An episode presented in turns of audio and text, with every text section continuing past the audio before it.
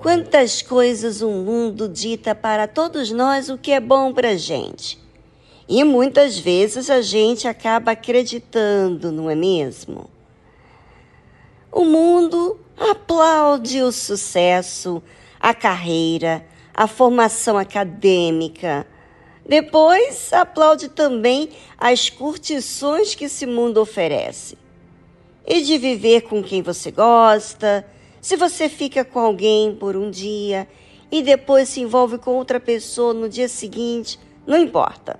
Não tem nada de mal nisso. É o que dizem. Pode fazer filhos que você não vai ser mal vista.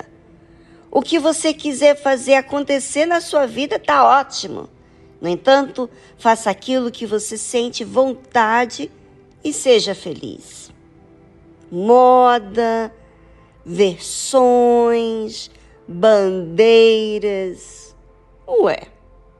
E não é que os grandes famosos fazem tudo que deu vontade e depois acabam tirando a sua própria vida? O que deu de errado? Pois é, na verdade é que a verdade que esse mundo pinta parece ser prazerosa. Não tem que disciplinar o seu jeito, é só deixar rolar aquilo que sente vontade.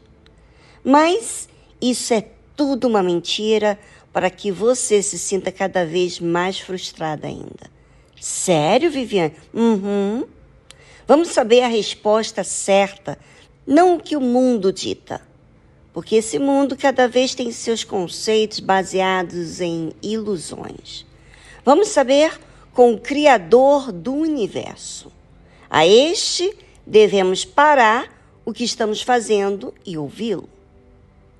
Começou Jesus a dizer às multidões a respeito de João, uma pessoa. Que foste ver no deserto? Uma cana agitada pelo vento?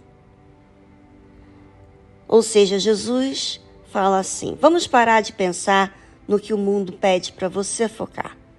Vamos focar agora no que eu estou dizendo. O Senhor Jesus fala de um homem, e esse homem é João. Aonde ele estava? No deserto. E de que forma ele estava? Agitado? Sim, que foste ver. Um homem ricamente vestido. Os que tragem ricamente estão nas casas dos reis. É, as pessoas, quando viam João, não viam um homem rico, de boa aparência, porque ele vestia sempre a mesma roupa, comia a mesma refeição.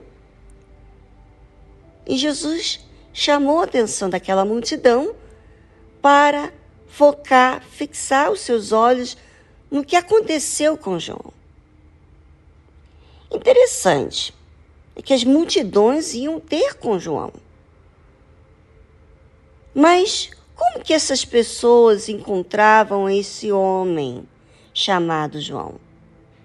Vestia de roupas finas? Mas então, que foste ver?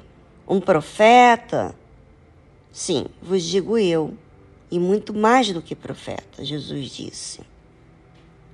Jesus estava falando que João Batista era usado por ele. Porque é este de quem está escrito: Eis que diante da tua face envio o meu anjo, que preparará diante de ti o teu caminho. Sabe? As pessoas estão focadas no sucesso, nos famosos, nas roupas, na aparência, na moda, no disse-me-disse. Mas Jesus fala assim: olha, Observe João, a quem multidões foram ter com ele.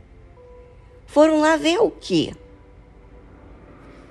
Pois é, essa pessoa tão simples que multidões vinham ter com ele era um profeta, mais que um profeta, porque é este de quem está escrito: Eis que diante da tua face envio o meu anjo que preparará diante de ti o teu caminho. Este homem simples, que estava no deserto com roupas simples, esse homem é, era quem ia preparar o caminho do Senhor Jesus.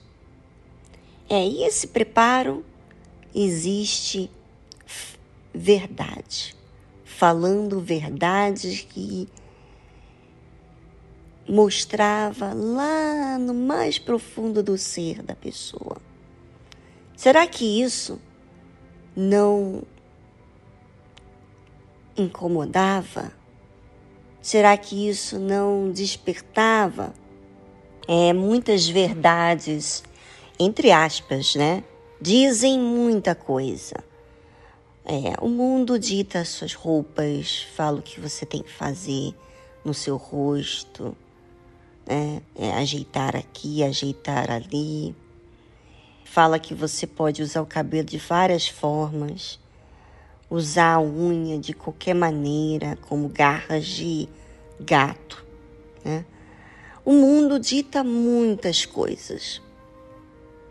Mas a verdade não é o que o mundo dita. Não é o que o mundo aplaude não é o que o mundo faz. Existe muitas brigas, muitas desavenças, violências nesse mundo. Então, não podemos achar que esse mundo tem algo para nos oferecer. Nós temos que ouvir a Deus. E o Senhor Jesus fala: Em verdade vos digo que entre os que de mulher têm nascido, não apareceu alguém maior do que João Batista. Mas aquele que é menor no reino dos céus é maior do que ele.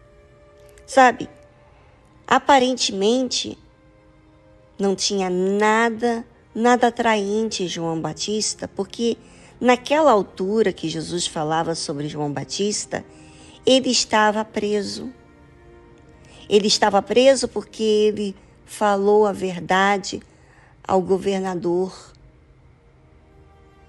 Então, foi preso. E Jesus estava dizendo assim: olha, independentemente do que o mundo dita e faz, como foi o caso de João Batista, não tem ninguém, não apareceu ninguém até aquela altura maior do que João Batista. Ninguém. Não apareceu até agora ninguém que fosse maior que João Batista.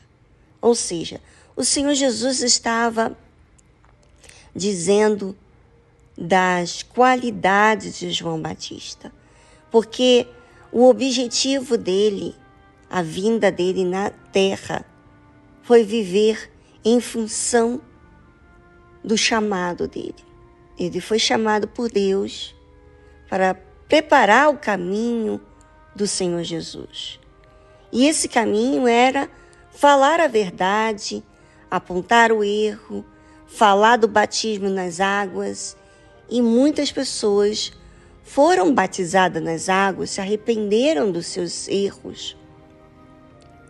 Por isso que o Senhor Jesus fala que não havia até então ninguém maior gerado por mulher, nascido de mulher, que fosse maior que João Batista. Mas aquele que é menor no reino dos céus é maior do que ele. Ou seja, quem chegou até o reino dos céus, quer dizer, a eternidade, e é pequeno lá, é maior do que João Batista, porque já havia completado a carreira e chegou no reino dos céus.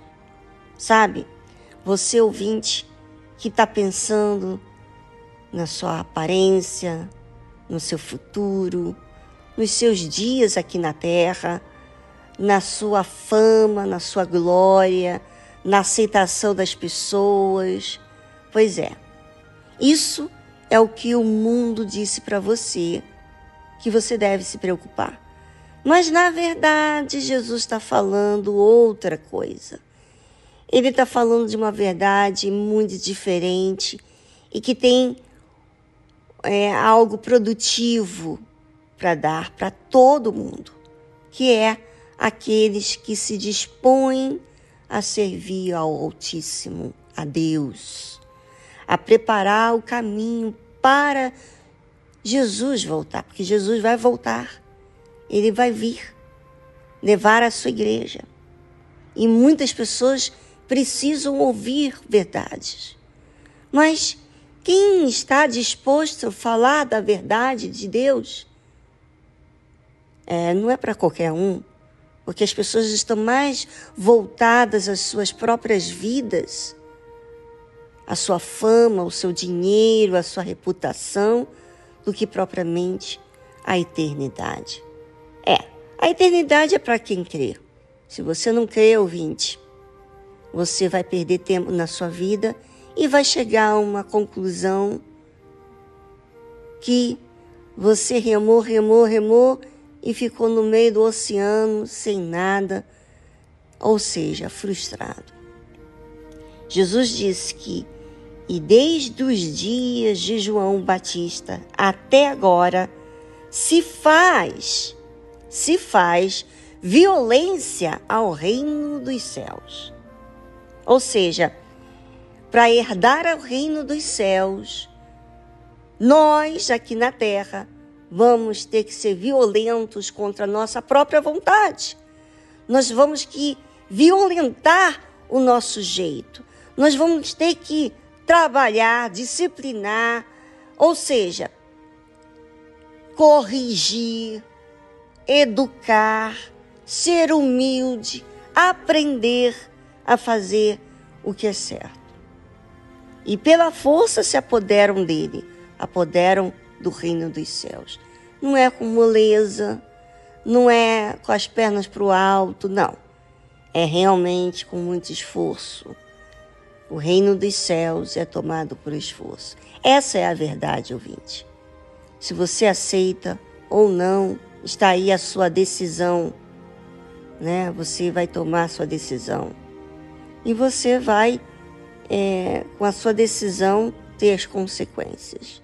Bem, eu já escolhi a minha e vou continuar violentando a minha própria vontade, porque eu sei que no dia que eu morrer, que vai chegar esse dia, ou que Jesus me levar, eu não vou gastar o meu tempo aqui na terra com coisas fúteis que só vão dar prazeres momentâneos e não eternos. Eu prefiro a verdade de Deus do que a mentira desse mundo.